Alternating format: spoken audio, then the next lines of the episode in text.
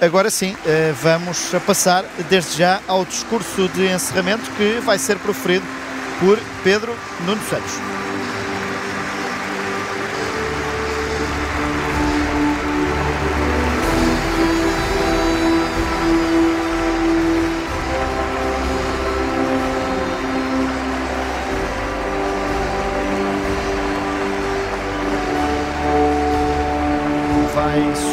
Ao palco o secretário-geral, cumprimenta ali também os militantes que acompanham o friso atrás do púlpito.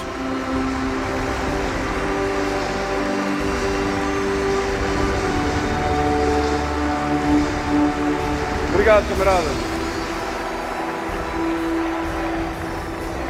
Obrigado. Obrigado a todas e a todos.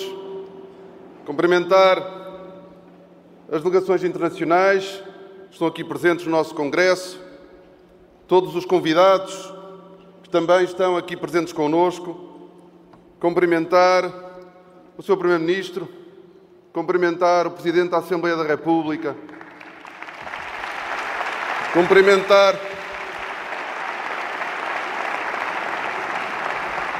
Cumprimentar o Presidente do Partido, os membros das mesas de Congresso, o Presidente da Comissão Organizadora de Congresso, cumprimentar todas e todos os delegados, todas e todos os militantes e já agora cumprimentar todos os portugueses, todas e todos os portugueses.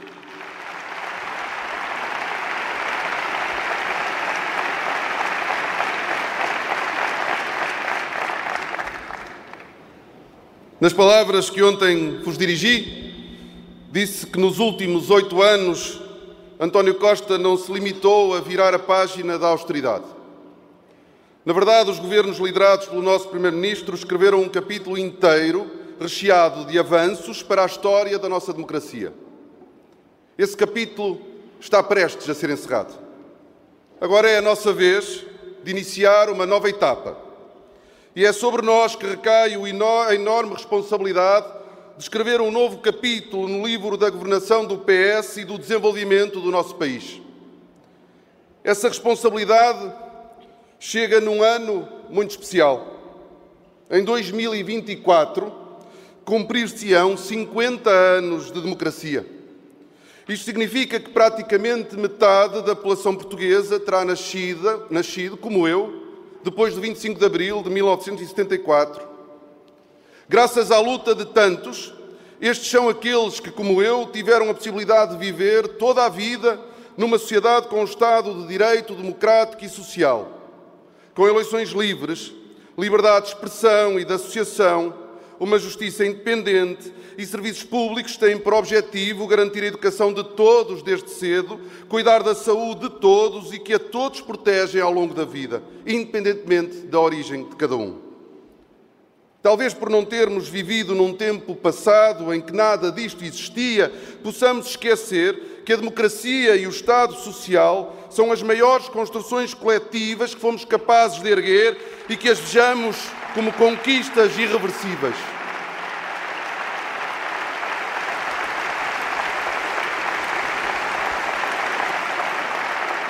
E que as vejamos como conquistas irreversíveis, mas não são. Nada o é. Os exemplos de movimentos antidemocráticos são visíveis em todo o mundo e já chegaram à Europa. Por isso, no momento em que cumprimos 50 anos da Revolução que nos devolveu a liberdade e a democracia, precisamos de reafirmar os nossos valores e de apresentar as nossas ambições. Camaradas, Abril é a nossa referência, a nossa âncora moral, a âncora da nossa memória e a âncora das nossas expectativas e sonhos para o futuro. Sim, Abril não é só passado é também futuro.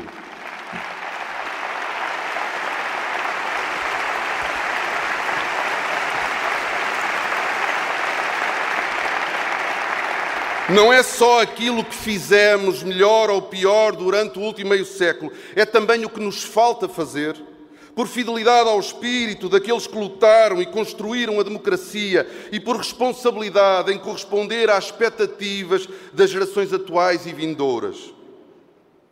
O Partido Português, que melhor concretizou no passado que melhor expressa hoje e que está em melhores condições de traduzir no futuro os valores de Abril é o PS.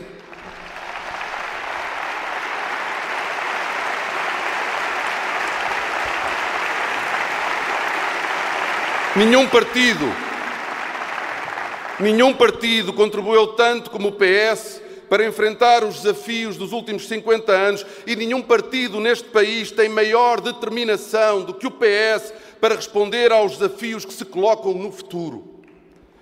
Mas para isto, mas para isto temos de nos questionar constantemente o que faz de nós, socialistas democráticos, para onde aponta a nossa bússola moral, o que vem afinal antes de tudo o resto. Para mim é claro, os valores morais da empatia, da cooperação, da generosidade, do respeito mútuo, da reciprocidade nos laços que mantemos com os outros e com os seus problemas, com os problemas da comunidade. Estes são os nossos valores primeiros. Com eles escrevemos a nossa constituição moral. São eles que ligam as nossas razões às nossas emoções. Mas estes valores têm de ter tradução concreta. O que lhes dá força é mesmo o facto de nos ajudarem a compreenderem e a agir aqui e agora. O primeiro passo para compreender o mundo é aceitar, com humildade, que enquanto seres humanos vivemos em interdependência que desligados dos outros somos mais vulneráveis e que precisamos dos outros para agir. É por isso que aprendemos a cooperar, a fazer coisas em conjunto. É isso que a expressão a união faz a força quer dizer, que é através da união, da cooperação, que os fracos se tornam fortes.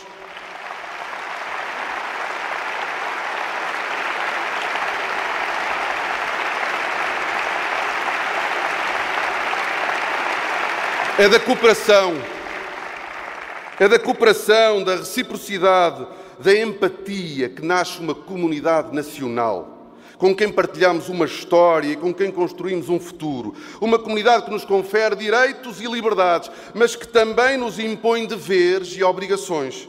Que nos permite crescer como pessoas, como pais e como filhos, como pessoas capazes de amar e como amigos, como colegas e como vizinhos, como trabalhadores e como empresários é a tomada de consciência de que vivemos numa comunidade nacional que nos pode ajudar a transformar para melhor a nossa vida individual e coletiva.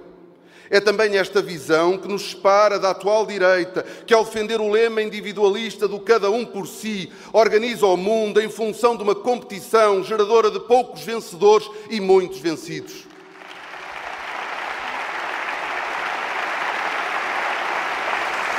Que uma referência que cabe bem, por exemplo, no espírito da iniciativa liberal. Para nós,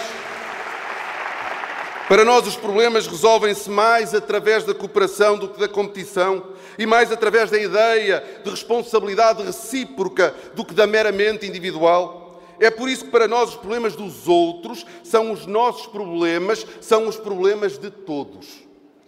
Quando quando um Quando um trabalhador tem salários baixos e vive em situação de precariedade, esse é um problema da comunidade. Quando um empresário enfrenta a concorrência desleal, este é um problema da comunidade. Quando um pensionista tem uma pensão tão baixa que tem de escolher entre comprar os medicamentos de que necessita ou aquecer a sua casa, esse é um problema da comunidade. Quando uma família não consegue encontrar ou arrendar casa onde se sinta confortável porque o seu rendimento não suporta a renda que lhe exigem, esse é um problema da comunidade. Quando um jovem abandona a escola antes de cumprir o ensino obrigatório, esse é um problema da comunidade. Quando enfrentamos as consequências das alterações climáticas, este é um problema da comunidade, de todas as comunidades. Por serem problemas da comunidade, cooperamos para os resolver.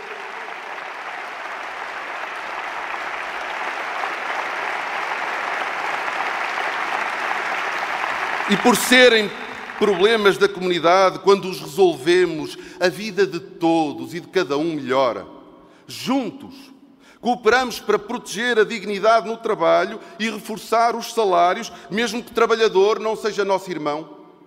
Juntos cooperamos para que os empresários tenham condições para desenvolver os seus projetos e para que estes criem valor.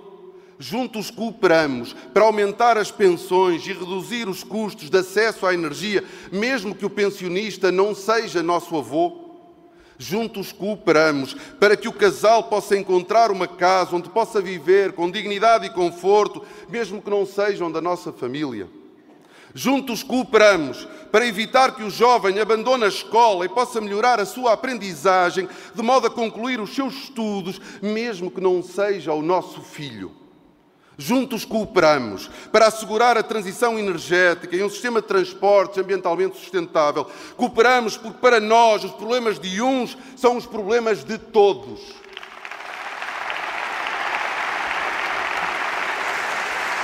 Esta, é esta, esta, parte do discurso é uma intervenção que se aproxima desse uh, tal discurso de Aveiro que tinha referido sobre aquilo que é a noção de sociedade para, para Pedro Nuno Santos.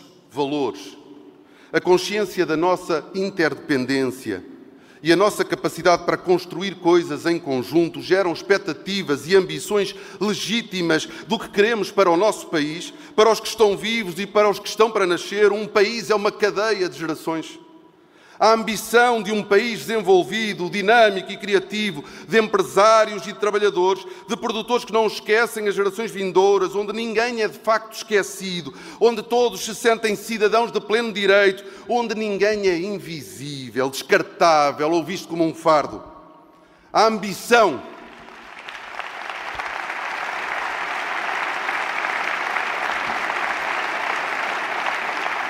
A ambição de um país onde os trabalhadores sociais e os trabalhadores manuais são tão respeitados quanto os trabalhadores intelectuais.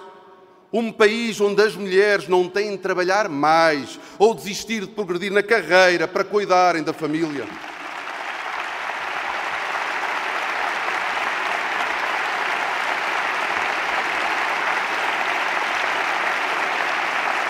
Um país em que todas as crianças são cuidadas e educadas. Um país onde os jovens podem realizar os seus sonhos, ter a sua casa e criar as suas famílias sem terem de adiar o momento da sua emancipação. Um país onde os mais velhos são respeitados e valorizados, onde uma vida de trabalho corresponde a uma reforma digna, onde ninguém é esquecido, abandonado ou deixado isolado o resto da sua vida.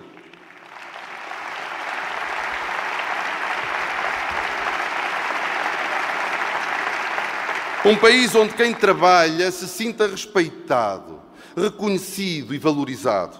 Onde cada um conta, onde o contributo de cada um para a comunidade é considerado, onde todos são reconhecidos como indispensáveis a uma vida em comunidade.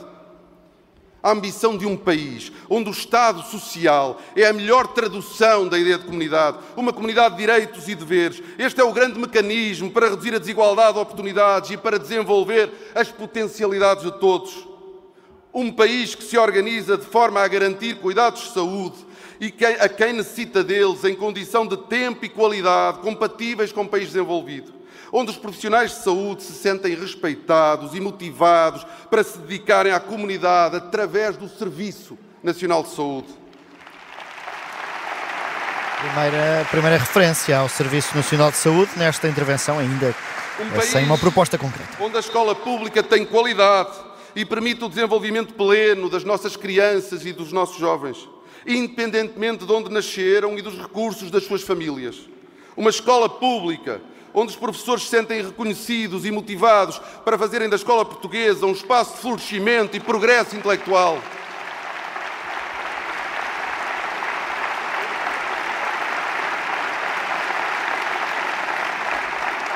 Um país onde a descarbonização da economia não é um luxo, mas uma necessidade vital de uma comunidade que quer viver em cidades respiráveis, em cidades, vilas e aldeias servidas por fontes de energia renováveis. Grande aposta de sempre do PS, como grande aposta é um sistema moderno de transportes coletivos, de que a ferrovia é um dos eixos centrais.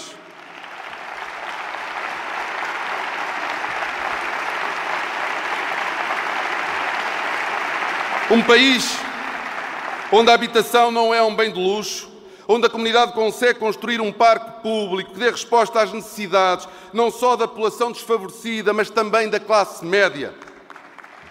Um país onde o sistema público, um país onde o sistema público de pensões paga pensões dignas a quem trabalhou uma vida inteira, mas que não depende só das contribuições dos trabalhadores para se financiar. Não queremos, não queremos um país na média europeia. Ambicionamos um país de topo, no topo da qualidade de vida, da segurança e da inovação.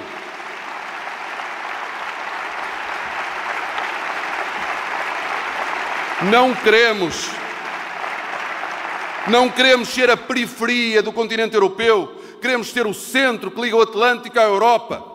Para isso precisamos mesmo do contributo de todos os que vivem aqui, dos que foram viver para outros países e dos que aqui querem voltar a viver sem exclusões.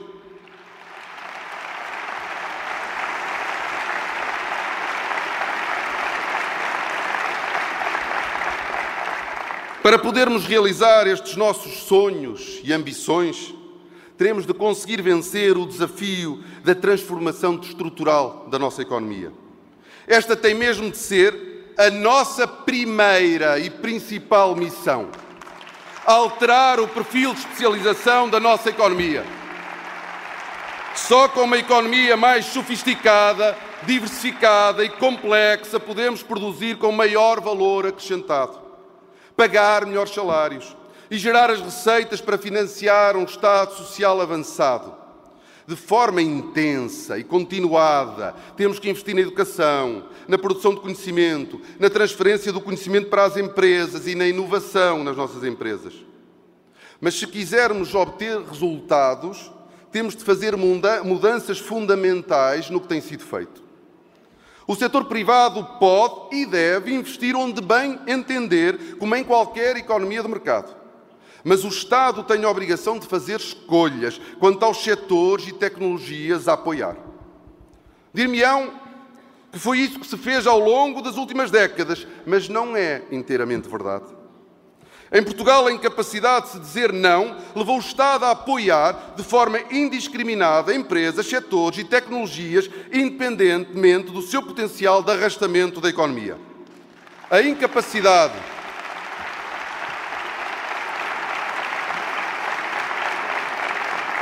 A incapacidade de fazer escolhas levou a que sucessivos programas de incentivos se pulverizassem em apoios para todas as gavetas, de forma a assegurar que ninguém se queixava. O problema. O problema da pulverização dos apoios é que depois não há poder de fogo, não há capacidade do Estado acompanhar, não há recursos suficientes para transformar o que quer que seja. Agora, agora, já na vertente económica, Pedro Nuno Santos, eh, aqui a dar conta de um Estado que tem Atenção. que saber dizer não.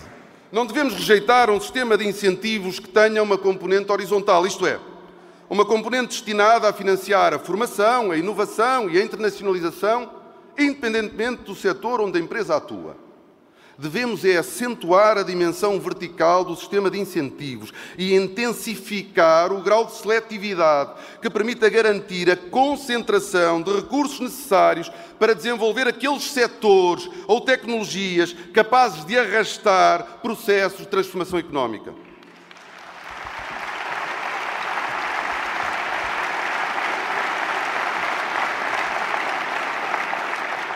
Os sucessivos programas de incentivos em Portugal foram dos que sistematicamente apresentaram menos seletividade na União Europeia. É tempo de ser claro e de fazer escolhas. Porque governar é escolher. Só conseguiremos transformar a economia com mais dinheiro para menos setores. É preciso fazer escolhas com base nas competências empresariais, científicas e tecnológicas já existentes em Portugal. A base é o que temos. O destino é a alteração do perfil de especialização da economia portuguesa. Sem isso, não haverá maior e melhor criação de riqueza, empregos bem remunerados e serviços públicos robustos.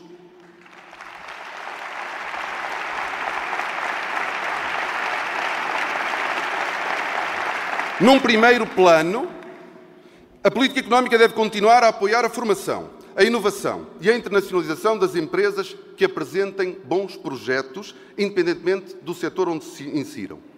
Devemos apresentar desde logo um programa de desburocratização e simplificação, elaborado em diálogo e com a participação das empresas portuguesas, que reduza de forma substancial os obstáculos ao investimento, sempre com transparência e no respeito pelo ambiente. Segundo, Um programa para a capitalização das nossas empresas, que promova o acesso a formas alternativas e complementares ao financiamento bancário. E terceiro, um programa de apoio à internacionalização, que seja mais do que um programa de apoio às exportações.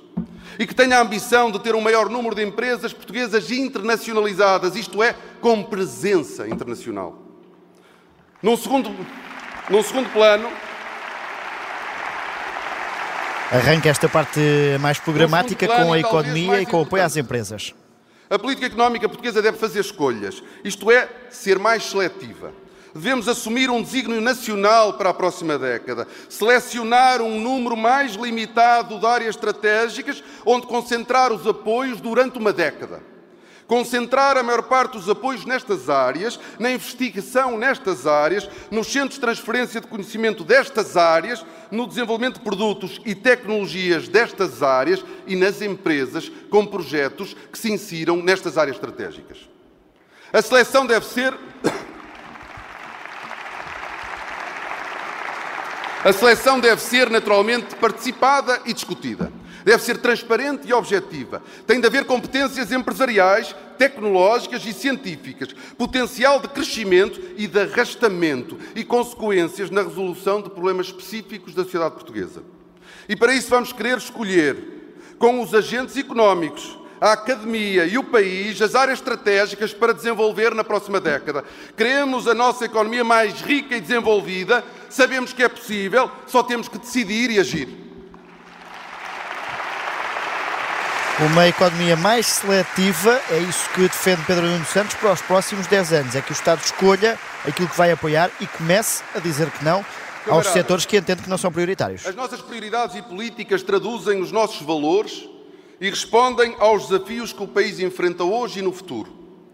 Em muitas áreas, os governos socialistas deram início a reformas e construíram soluções de médio e longo prazo que devemos prosseguir e concretizar. Quando formos governo, não vamos pôr tudo em causa. Nós não andamos a brincar às reformas, não mudamos por mudar. Mas nas áreas que mais preocupam o nosso povo, precisamos dar um sinal do que queremos fazer no futuro em resposta aos seus problemas. Uma das preocupações da grande maioria dos portugueses está no baixo nível dos seus salários. O país avançou muito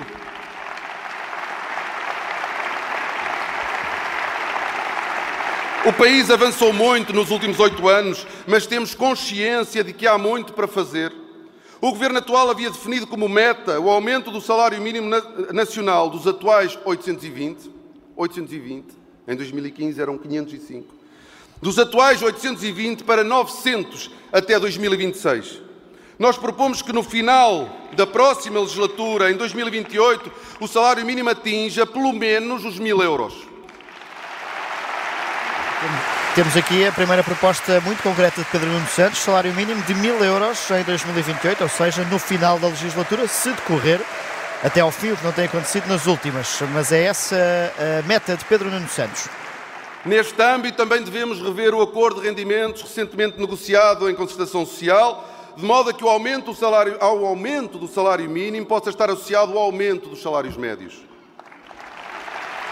Este que é o grande problema que António Costa não conseguiu resolver, eh, apesar do aumento do salário mínimo, o salário médio foi se aproximando sempre eh, do salário mínimo e não foi aumentando. hoje são a base das pensões futuras. Em relação à política para as pensões, cumpriremos a lei que regula a sua atualização, garantindo uma subida mínima para as pensões mais baixas. Os pensionistas sabem que podem contar com o PS nesta área. Ao contrário do PSD, nós confiamos no sistema público de pensões, não o queremos desmantelar, privatizar ou plafonar. Primeira referência, primeira referência direta ao PSD e é, num ponto que ainda dói aos sociais-democratas, que é a relação com os pensionistas. Miguel, com, com Miguel Pinto Luz e uh, Joaquim Miranda Fernandes olharem para baixo. Hoje, o sistema público de segurança social é financiado, sobretudo, por contribuições sociais que dependem do nível de emprego. No entanto, a economia está em profunda transformação. A automatização, a robotização e a inteligência artificial têm um enorme potencial para aumentar a produtividade, mas trazem desafios. Neste processo, muitos setores altamente lucrativos, mas com poucos trabalhadores, deixam de contribuir para o sistema de segurança social tanto quanto poderiam e deveriam. Por isso,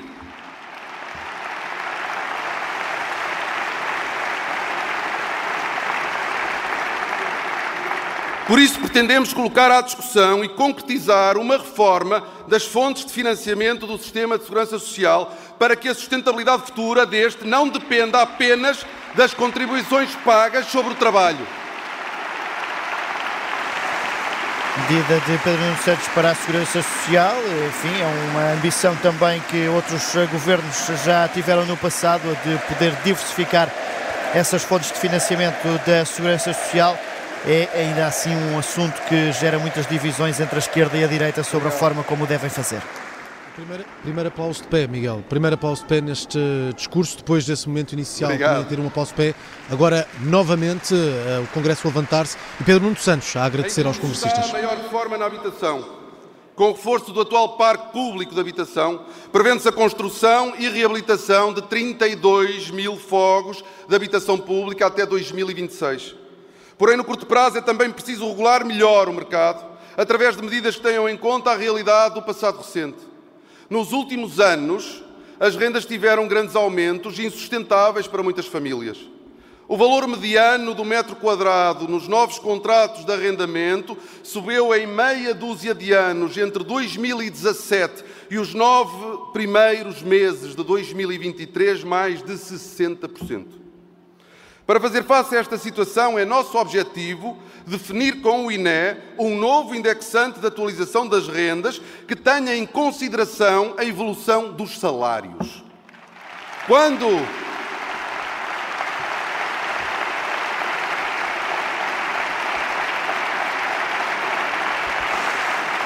Uma proposta de um Quando a inflação é igual ou inferior a 2%, a atualização das rendas continua a ser como ocorre hoje.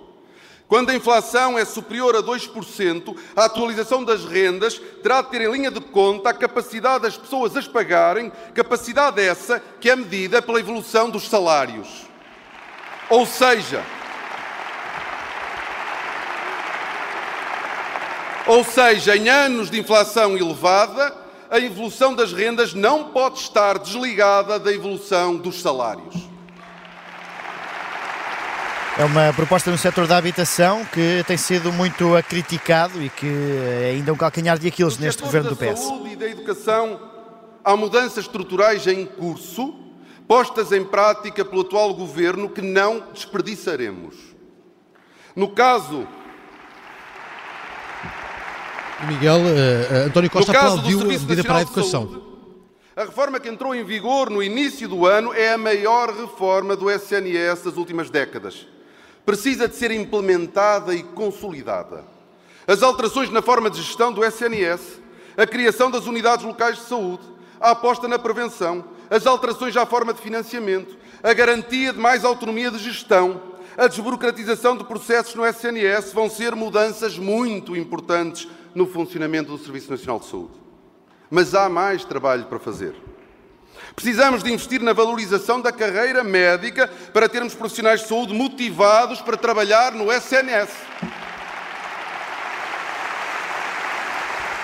Precisamos de investir na modernização dos equipamentos usados no SNS. E, sobretudo, Precisamos de continuar a acreditar e a investir no SNS para que ele dê uma resposta de qualidade às necessidades dos portugueses, mas para que também dê novas respostas a necessidades de sempre dos portugueses. Portugal apresenta sistematicamente maus resultados no que diz respeito à saúde oral. Sabemos bem que só conseguiremos superar esses maus resultados se a medicina dentária passar a ser uma realidade consistente no SNS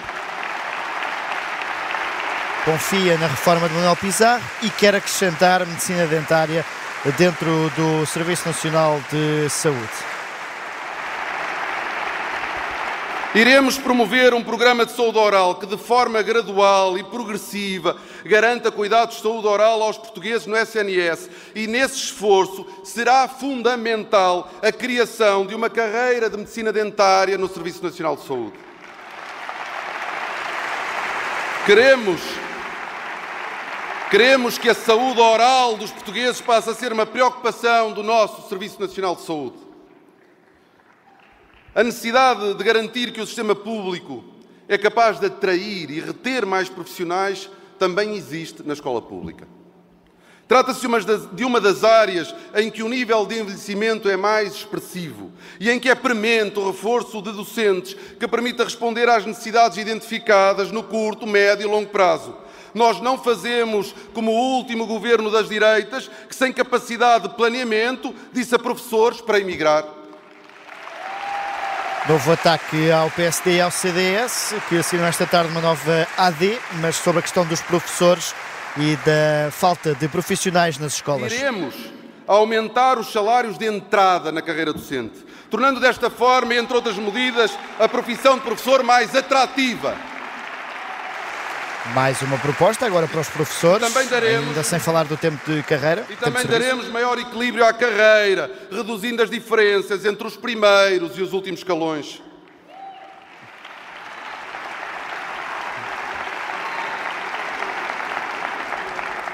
Tão ou mais importante que enunciar o que se quer fazer é ter capacidade de decidir, fazer e avançar aqui e agora nos problemas concretos. Decidir. Curiosamente,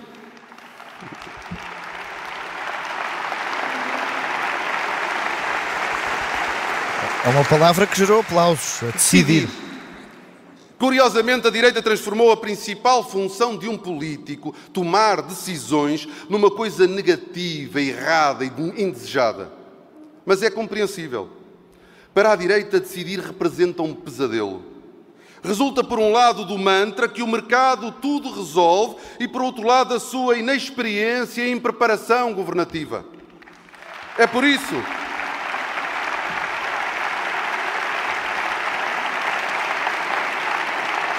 É por isso que depois de oito anos na oposição terão de estudar a solução para a alta velocidade, num país que já leva 30 anos de atraso em relação ao seu vizinho. Depois de mais 50 anos e 19 localizações estudadas, terão de criar um novo grupo de trabalho para estudar a localização de um aeroporto essencial para o desenvolvimento do país. Entusiasmar a sala a carregar num assunto que tem vincado nas últimas semanas, do aeroporto e da linha de alta velocidade, mais, mais um aplauso de pé, novamente, nesta sala de congresso. Uh, e a recolher também muitos aplausos de António Costa, uh, aplaudir muito vivamente na altura das medidas da habitação e agora verdade, novamente. A verdade é que não podemos esperar. Portugal não pode esperar. Queremos decidir, queremos avançar. Avançar é resolver os problemas e responder às legítimas ambições dos portugueses. Avançar é modernizar o país qualificar o emprego e tornar a economia mais sofisticada e mais diversificada. Avançar é aumentar rendimentos e garantir justiça a quem trabalha e trabalhou toda uma vida. Avançar é olhar os jovens nos olhos e dizer-lhes que o país tem futuro para eles.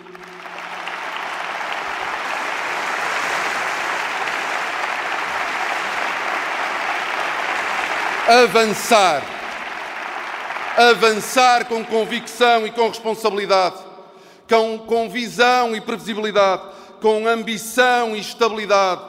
Estabilidade não é inércia, não é paralisia, não é indecisão. Estabilidade é antes a capacidade de uma nova liderança manter um rumo disciplinado e em coerência com o passado e com os nossos valores, sem surpresas e sem rupturas. Camaradas,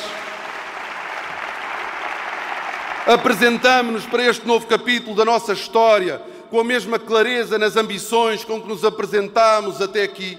Queremos celebrar os 50 anos do 25 de Abril, de olhos postos no futuro, para defender as instituições democráticas, desenvolver e reformar o Estado Social e acelerar a transformação da economia portuguesa.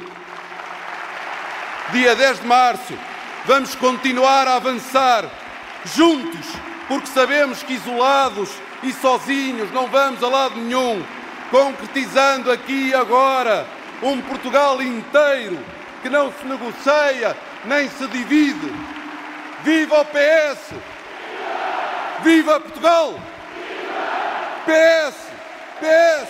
PS!